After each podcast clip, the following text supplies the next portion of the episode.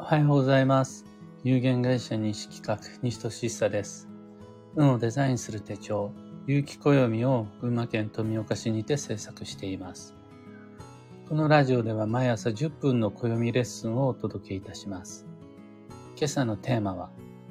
もうすでに始まっている2023年の悪運のシナリオです。あくまで今はまだ2022年で、その運のピークポイントは8月です。まだまだ僕たちが向き合っていかなくちゃならないのは今年の運勢なんですが、この今年次第でもう始まっちゃってんな来年の悪いパターン、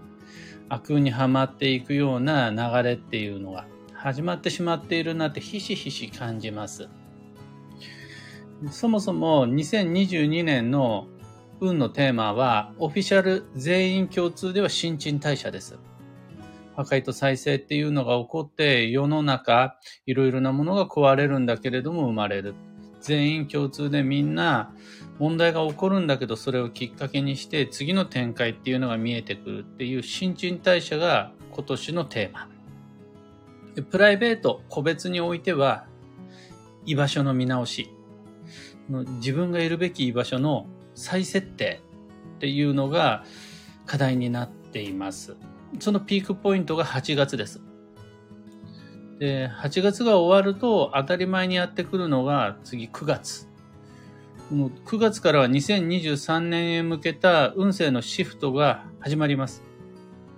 もう2023年のことです。そこから先は。こういうのを僕はその運勢のグラデーションって言ったり、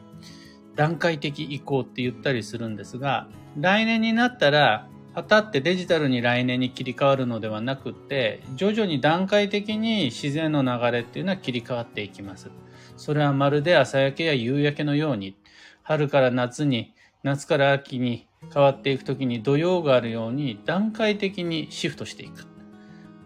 そうすると、もう来年の運勢を意識する時の目安として、これは2023年の有機暦のテーマなんですが、外界への飛翔っていうのが必要になってきます。外界への飛翔っていうのは、テリトリーの外へ飛び出そうっていう意味です。幸運も良縁も自分のテリトリーの内側には見つからないです。ただ、もうテリトリーと外の外界の間にはすごい高い城壁のようなものが立っていて、これをえいやって飛び越えた人だけ、その外の世界に冒険、旅に出ることができた人だけ、幸運と良縁を手に入れます。っていう流れが少しずつ9月から始まっていきます。で今はその外へ飛び出せっていう比較的ポジティブで前向きなご提案、運のキーワードっていうのを挙げましたが、そこには当然良い運勢だけではなくって、注意事項であり、悪い予言というものもあって、その最も代表的な例、来年度に待つ悪運のシナリオっていうのが引きこもりなんです。今でもまあ社会問題にはなってるとは思うんですが、この引きこもりっていうのが。昔は若い子を中心にあったのが今、独居老人であるとか、あとは、その孤独？外部との交流を断ってしまって、すごい孤立孤独なになってしまう人っていうのも引きこもりの定義に入ってくると思うんですが、この引きこもりがですね、企業においても個人においてもすごく大きな悪のシナリオになってきちゃうだろう。その流れってもう今年からどんどん始まっちゃうだろうなっていうのが今心配でみんな8月に向かってちょっともう一回過ごし方を見直そうよ。今年の過ごし方次第で来年の引きこもりにはまっちゃうから気をつけようっていうのが今日の配信の一番言いたいことです。引きこもりが増える原因っていうのは主に3つ考えられます。新陳代謝の2022年、自分の居場所の再設定っていうのが課題になる8月まで、8月ピークポイントの運勢において、自分の居場所を失う。が一つ目。二つ目が居場所に甘えてしまう。三つ目が居場所を間違える。この居場所起点の原因が3つあってそれによって引きこもりが増えてしまいます一つ目が一番わかりやすい居場所を失うっていう原因なんですが学校に会社に地域に家庭内において自分の居場所がなくなる。その結果傷つき恐れ力が出なくなる。えやって外に飛び出すための原動力を失ってしまった方っていうのはより内側に内側にへと引きこもっていくことになります。これが9月から始まります。そしてそれが2023年度の一番の悪運のシナリオです。また居場所に甘えるっていうのも出てくると思います。見事本年度2022年の課題である居場所の再設定っていうのを今年終えたとしてその結果そこは居心地のいい自分にとっての、えー、安全地帯になるはずです。そこの内側で人と付き合い仕事をし暮らしていけば一番間違い失敗っていうのが少ないのでいつもので済ませてしまうようになります。この居心地の良さを優先した結果、その高い城壁みたいなものを乗り越えることができずに引きこもっていくっていうパターンもあります。今年の過ごし方には成功してるんだけれども、そのせいで来年度引きこもりになるっていうパターンです。で、3番目っていうのが居場所を間違える。今までずっと自分は今年ここにいるんでいいんだっていうふうに思ったんだけど時代が変わってるのに世の中が変わっているのにまだその場所に居続けてしまった結果もしくは何の工夫も見直しもしなかった結果居場所を間違えてしまって拠点が悪い状態になると人はどうしても外へと行ってきますができなくなります。外へ出られないような状態ができてしまう。それは2022年度において居場所の見直しが始まってるよ。8月にピークポイントで自分の居場所が本当にこのままこの場所でいいのかっていうのをもう一回考えた方がいいんじゃないっていう流れを逃してしまった結果居場所を間違えて来年度外へ出にくくなる。これで引きこもりになるっていうのが3番目の原因です。多くの方はこの8月までの過ごし方次第で居場所がどうなるかが決まってその中の一定数の方はこの世の新陳代謝と居場所の再設定っていう運勢の荒波に飲み込まれて引きこもりの原因を作っちゃいます。そして9月から来年度の運勢に向けて引きこもり街道まっしぐらどんどんどんどん外へ出ていくっていう本当の運勢見失ってしまって残念ながらどんどん運は停滞してきます。ビジネスもうまくいかなくなるし人間関係はもちろんのことを金運や仕事運恋愛運とかっていうのも下がっていってしまいます。で私は大丈夫って引きこもることはないっていうふうに思っている方ももう一つ気をつけなくちゃならないのが引きこもりの定義に関してです。家から出ない。これだけが引きこもりではなくて自分の既存のテリトリーの内側で過ごしているうちは全部引きこもりになっちゃいます。2023年の場合。今年一昨年であるとか再来年その先に関しては違うんですが2023年という未来1年間においては既存の自分の安心の拠点テリトリーの内側で過ごしているうちは全て引きこもりになります。大げさな話。私は大丈夫。日本全国を飛び回りながら遊んだり暮らしたり働いてたりしていますっていう人も、その人にとってはテリトリーが日本になっちゃうんで、海外に向けて飛び出さない限りは引きこもりになっちゃいます。大丈夫？私は会社と家の往復の中でちゃんと毎日外に出てるからっていうふうになるとその往復の範囲の外に出て例えば寄り道をしたりであるとか別のお店を開拓したりであるとか今とは異なる人間関係に向かってアプローチをしていかない限りはどんなに会社に行って人と会って買い物をしたとしても引きこもりに定義されてしまいます。そこでその外に飛び出すために必要なのが実は今自分の居場所の再設定です。今僕たちが作っているのは来年度外に向かって冒険に旅立つための拠点づくりです。そこから縁を広げ、そこから活動範囲を伸ばすために今何ができるのかっていうところでもう一度自分の居場所を見直し、世界の新陳代謝をきっかけにして、より良い拠点を手に入れてきちそうじゃないと来年度、その引きこもり、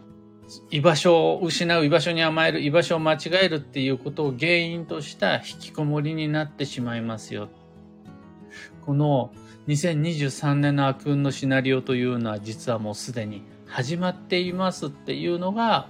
本日のテーマです。今朝のお話はそんなところです。一つお知らせにお付き合いください。有機暦先行予約限定セットのご注文受けたまわります。送料無料一般発売日より早く特別価格にてご自宅にお届けいたします。印刷及び製本は8月のお盆明けそれが終わったら発注っていうのが確定して印刷製本になり、えー、9月1日前後に発送ができます。というわけで逆算していくとご注文の受付締め切りが2022年8月8日夜8時までとなります。ご理解とご協力どうぞよろしくお願いいたします。僕自身はようやく自動初期モードっていう自分では呼んでるんですがいろんなパズルのピースっていうのを何年もかけてもう去年だけじゃなくてそのずっと前から2023 3年の運勢はこんな感じみたいなパズルのピースをいっぱい集めていくんですけどそれだけで結構時間がかかっちゃってでもねある一定の段階からあもうこれこうつなげていけばいいんだなみたいなあのマシンになれるモードっていうのがありましてようやくそれになりそうなので、あの楽しみにお待ちください。ここまでが大変だったんですが、ここからスピードアップして原稿を作っていきます。先行予約限定セット2023年に関する詳細とご注文窓口は放送内容欄にリンクを貼り付けておきます。さて本日2022年6月21日火曜日は休息の6月の16日目これが夏至、一粒万倍日、加減など複数の縁起が重なった吉日です。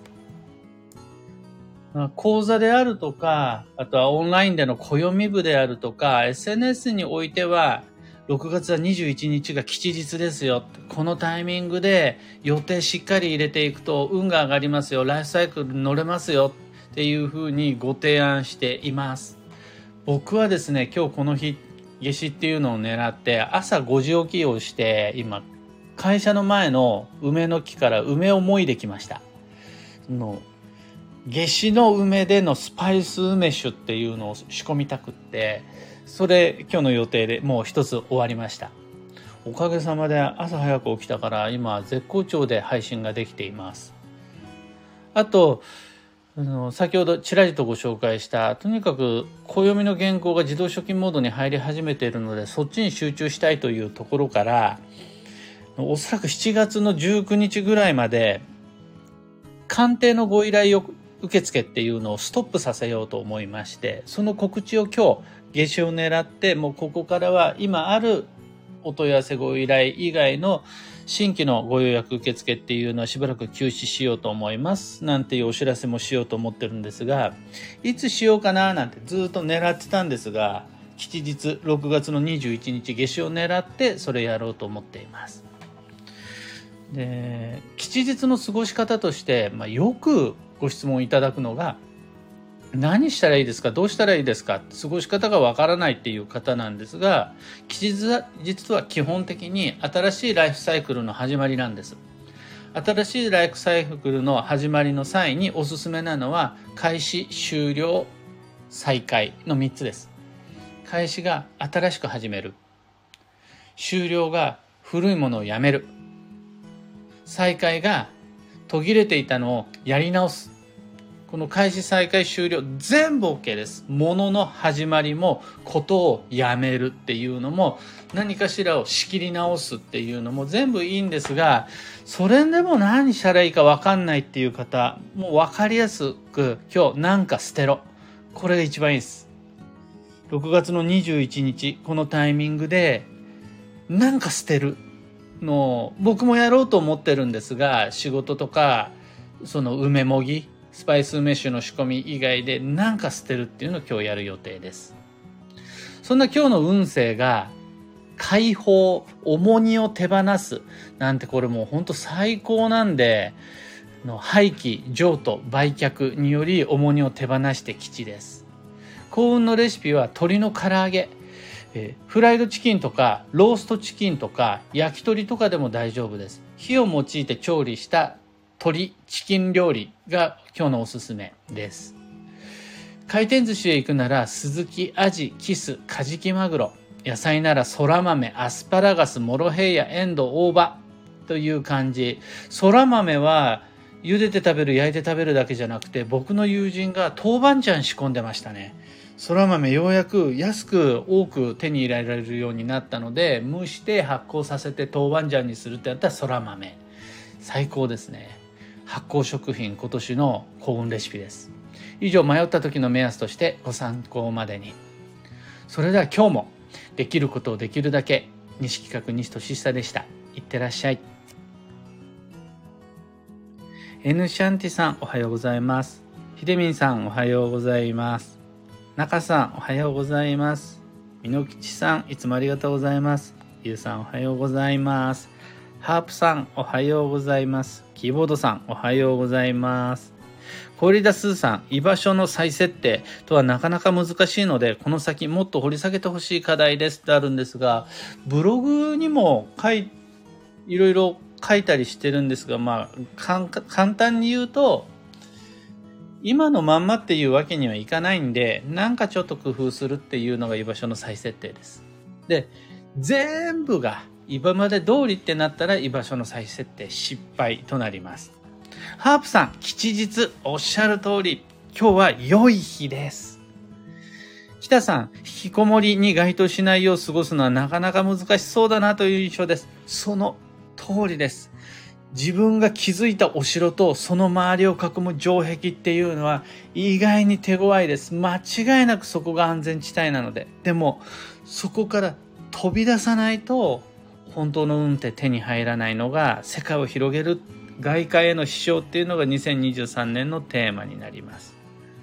家族揃って悪運の流れに乗らないよう今年から居場所設定心がけます。その拠点があるから、安心の我が家があるから行ってきますができるので、やっぱり今は外へ外へって行くよりも自分の居場所っていうのを大切にもう一度見直すんで十分だと思います。美濃吉さん、夏から新しい暮らししようとしているのは再設定に向けて動いていることになります。なります。キコさん、おはようございます。今日は夏至の吉日なので、夫婦で鎌倉にデートに行きます。楽しんできます。素敵。そこで例えばお土産を買えたなら、その使い始めにも良いし、の帰ってきてからなんか一つ捨てるなんていうのもすごくいいです。ちななおさん、おはようございます。というわけで、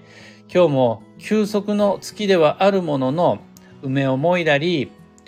えー、鑑定のご予約休止のご連絡をしたり何か一つ捨てるものっていうのを探したりしながらマイペースに僕も運をデザインしていきたいと思います。では僕も行ってまいります。